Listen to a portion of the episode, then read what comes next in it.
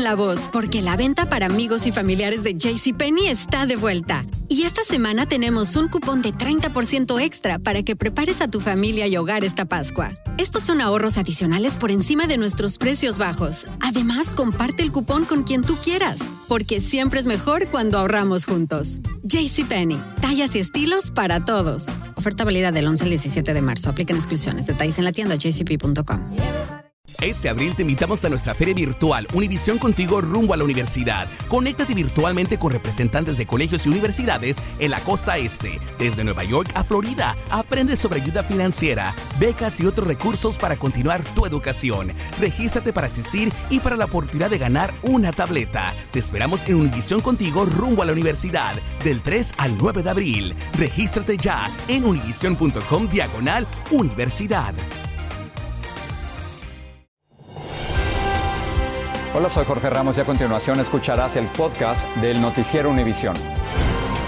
El programa de noticias de mayor impacto en la comunidad hispana de Estados Unidos. Buenas noches. Seis personas muertas, decenas heridas y daños materiales dejan a su paso una serie de tormentas y tornados que impactaron Tennessee. Se reportaron dos tornados en la región central del estado y según el Servicio Meteorológico Nacional, uno de ellos fue categoría EF2 que alcanzó vientos de hasta 125 millas por hora y avanzó más de 40 millas causando destrucción a su paso. Shaylee Alfaro tiene los testimonios de las víctimas desde Clarksville. Estamos en el medio de todo esto.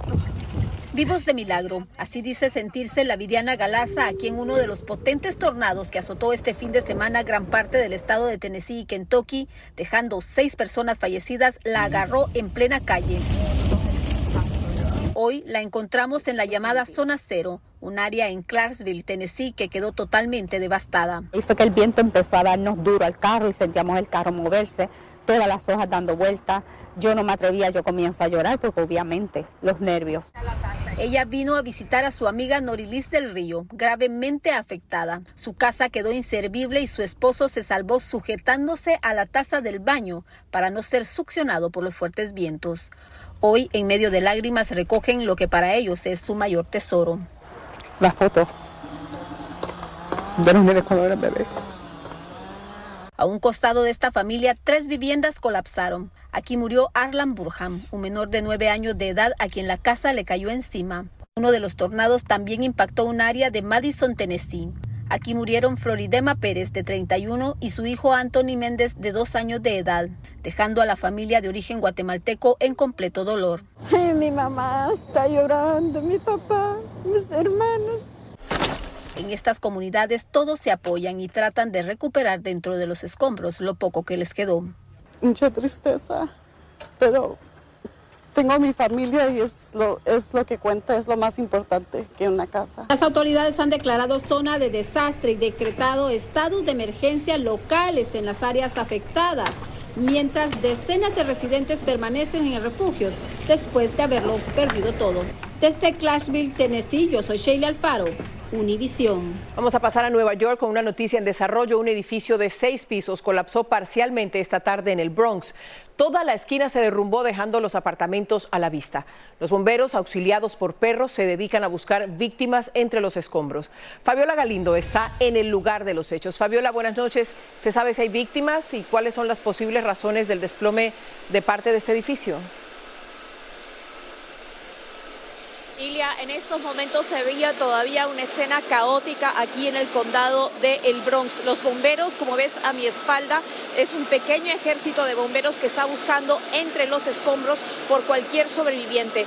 No han dicho si existe algún tipo de víctima mortal. Ya todos los residentes del edificio eh, han sido ubicados, pero este incidente ocurrió a eso de las tres y media de la tarde cuando habían muchos niños saliendo de la escuela.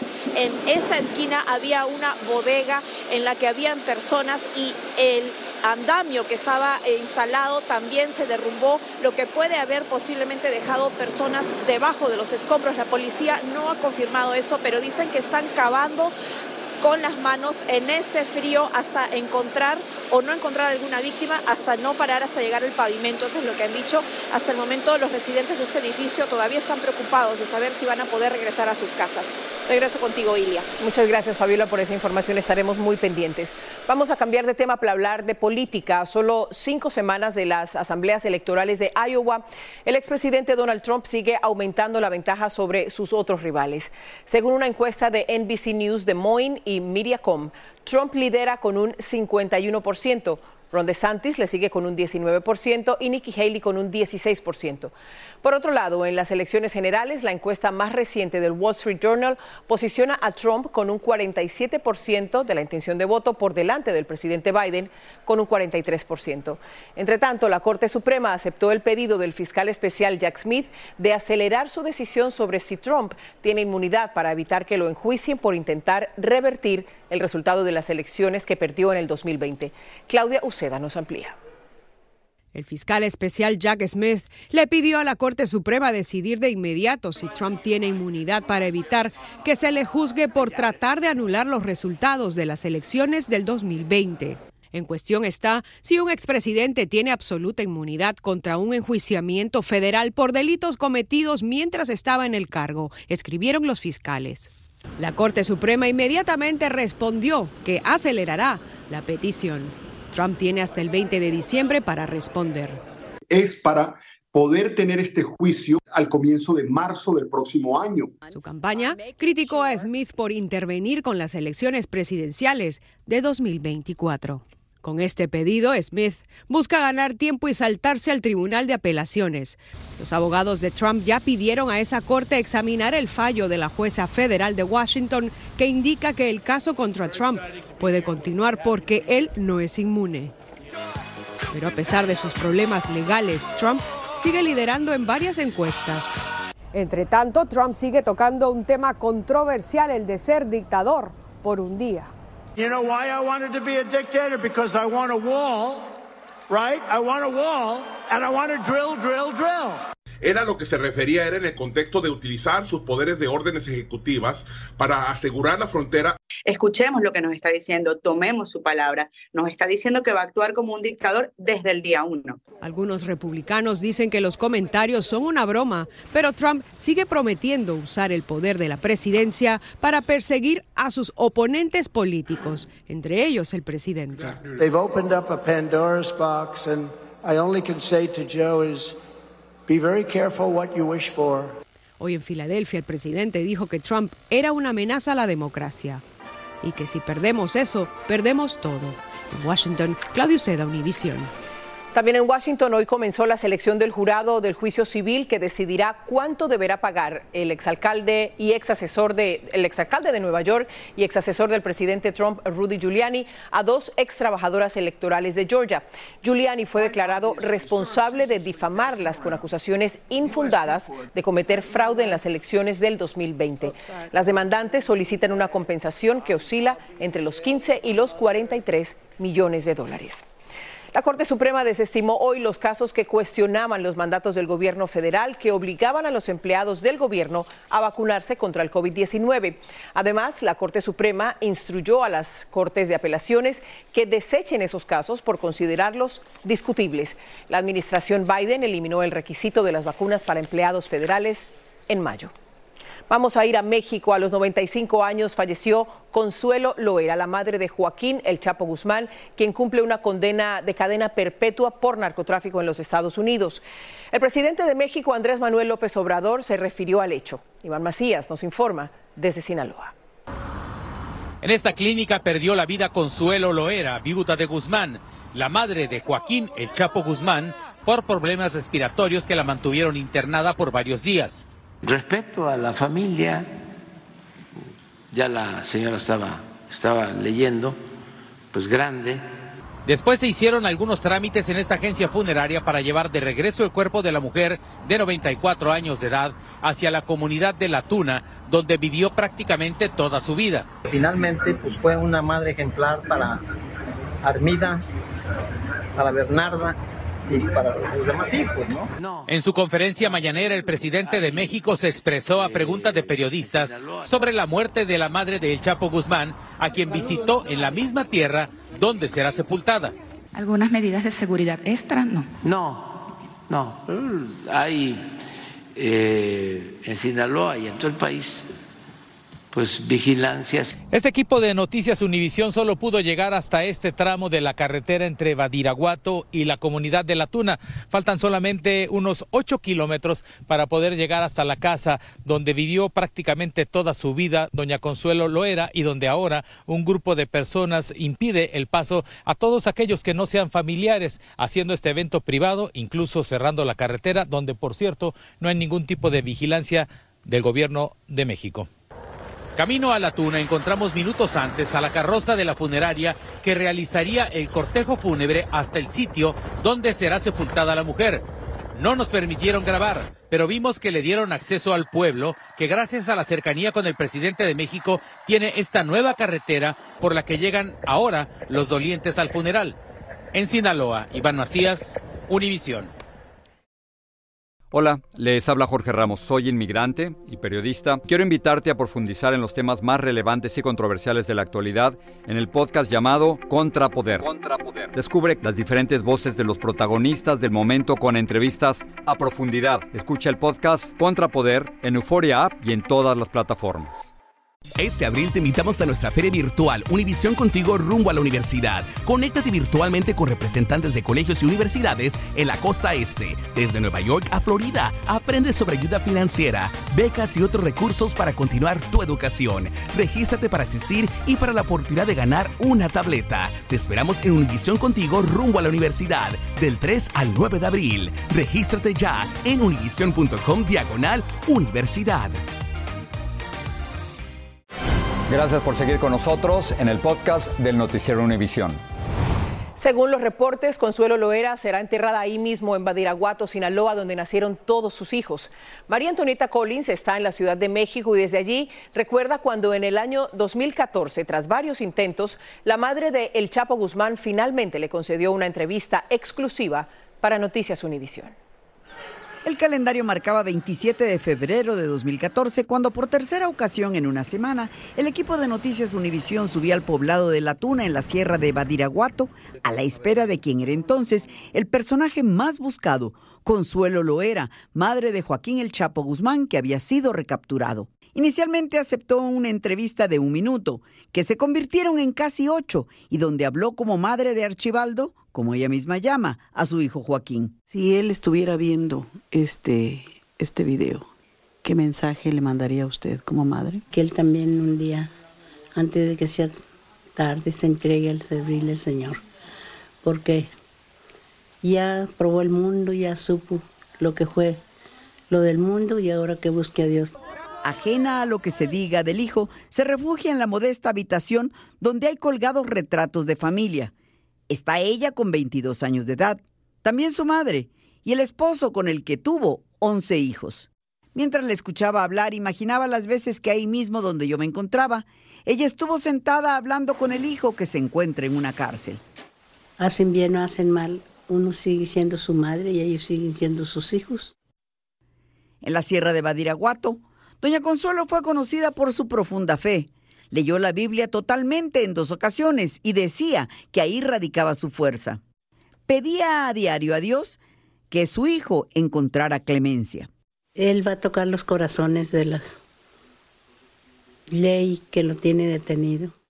En aquel 2014, a pesar de todo, doña Consuelo estaba a la espera de lo que sería su próximo gran momento. Sí, nada más que ya él me avise cuando pueda ir voy a hacer el propósito de, de ir a verlo. Durante nueve años inútilmente esperó la llegada de esa visa. Hoy, Mariel Colón Miró, abogada de Joaquín El Chapo Guzmán, dijo textualmente a Noticias Univisión, es triste que doña Consuelo Loera haya partido sin haberse podido despedir de su hijo por última vez. En la Ciudad de México, María Antonieta Collins, Univisión. Continuamos en México. Dos personas murieron, otras ocho resultaron heridas tras un tiroteo durante un partido de fútbol en San Juan, Ixtayoapan, a las afueras de la Ciudad de México. El partido se transmitía en vivo. Según la Secretaría de Seguridad Ciudadana, todo ocurrió cuando dos personas armadas llegaron al lugar y le dispararon a un hombre que estaba sentado en las gradas. Los fallecidos son un hombre y una mujer. Entre eh, los heridos hay un menor de seis años. Las autoridades están investigando para tratar de identificar a los responsables. Una millonaria fianza le fue fijada al sospechoso de asesinar a puñaladas a un adolescente el día que ella iba a participar como porrista en un desfile de su escuela. Se trata de un hispano inmigrante indocumentado que fue captado por cámaras de seguridad conduciendo un auto cerca de la casa de la víctima. Investigadores tratan de determinar si estaban relacionados de alguna manera. Marlet Guzmán tiene los detalles.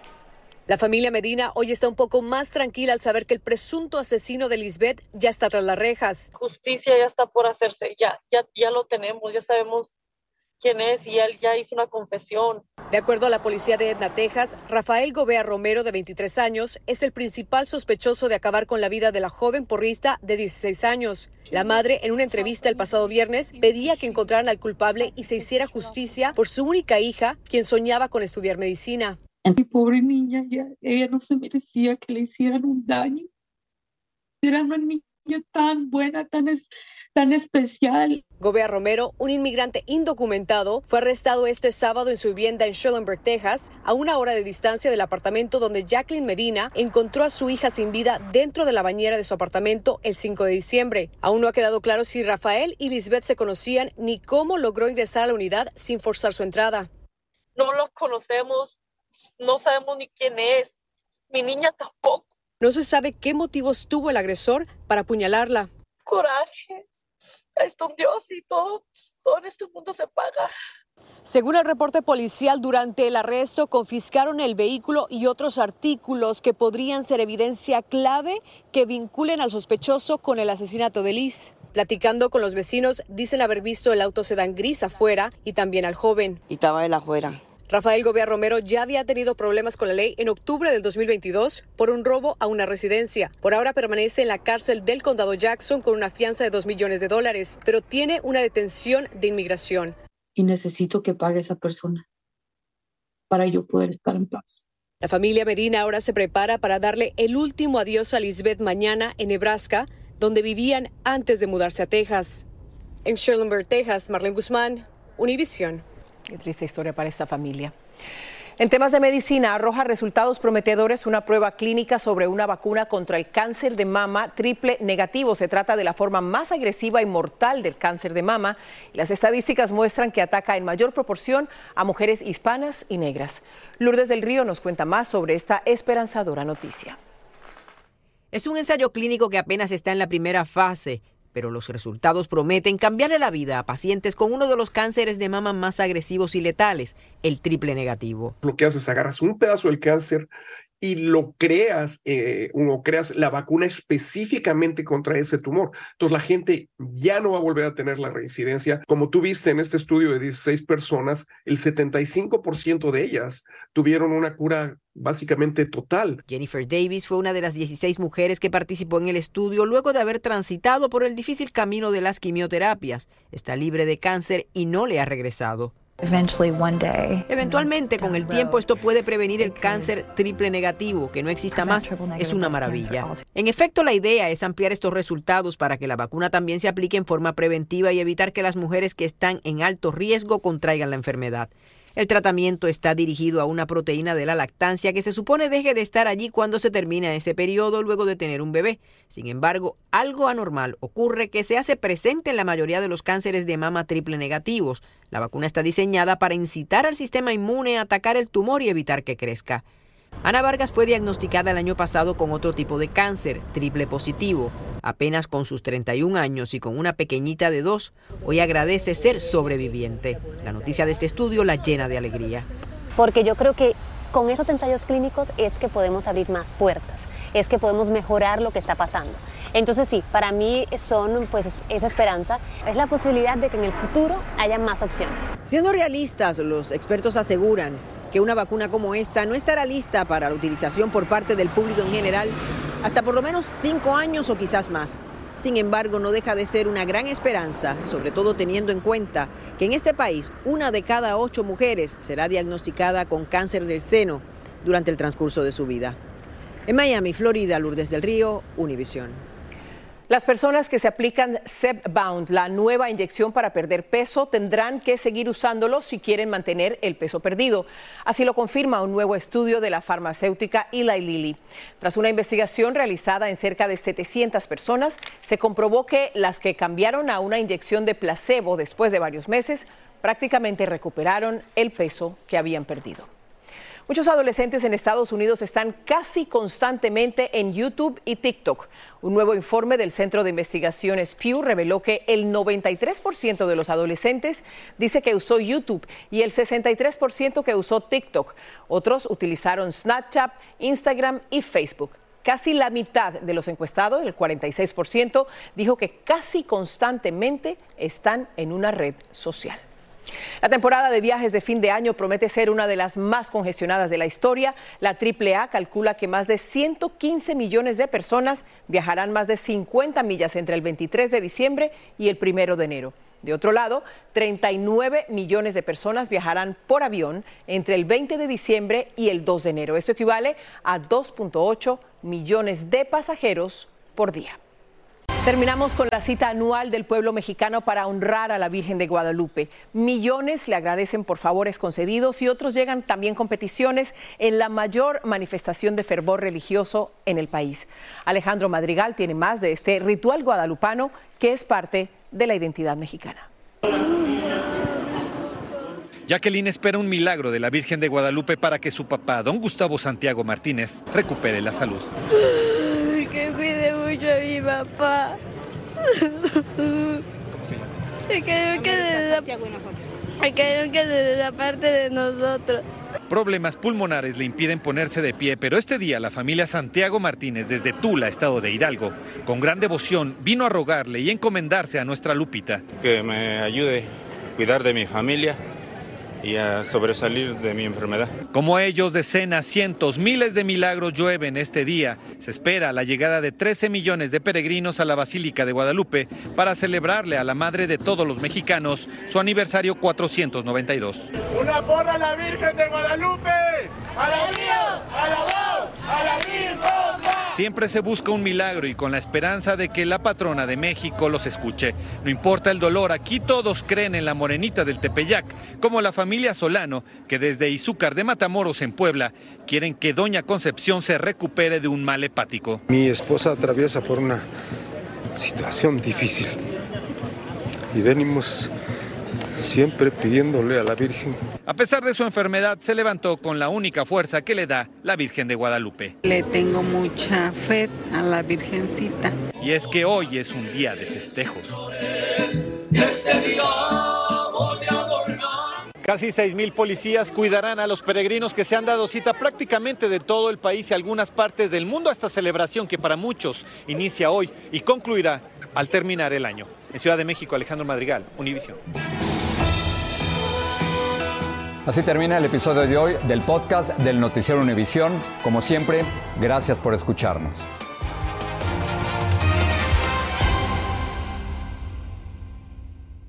Este abril te invitamos a nuestra feria virtual Univisión Contigo rumbo a la universidad. Conéctate virtualmente con representantes de colegios y universidades en la costa este, desde Nueva York a Florida. Aprende sobre ayuda financiera, becas y otros recursos para continuar tu educación. Regístrate para asistir y para la oportunidad de ganar una tableta. Te esperamos en Univisión Contigo rumbo a la universidad del 3 al 9 de abril. Regístrate ya en univision.com diagonal universidad.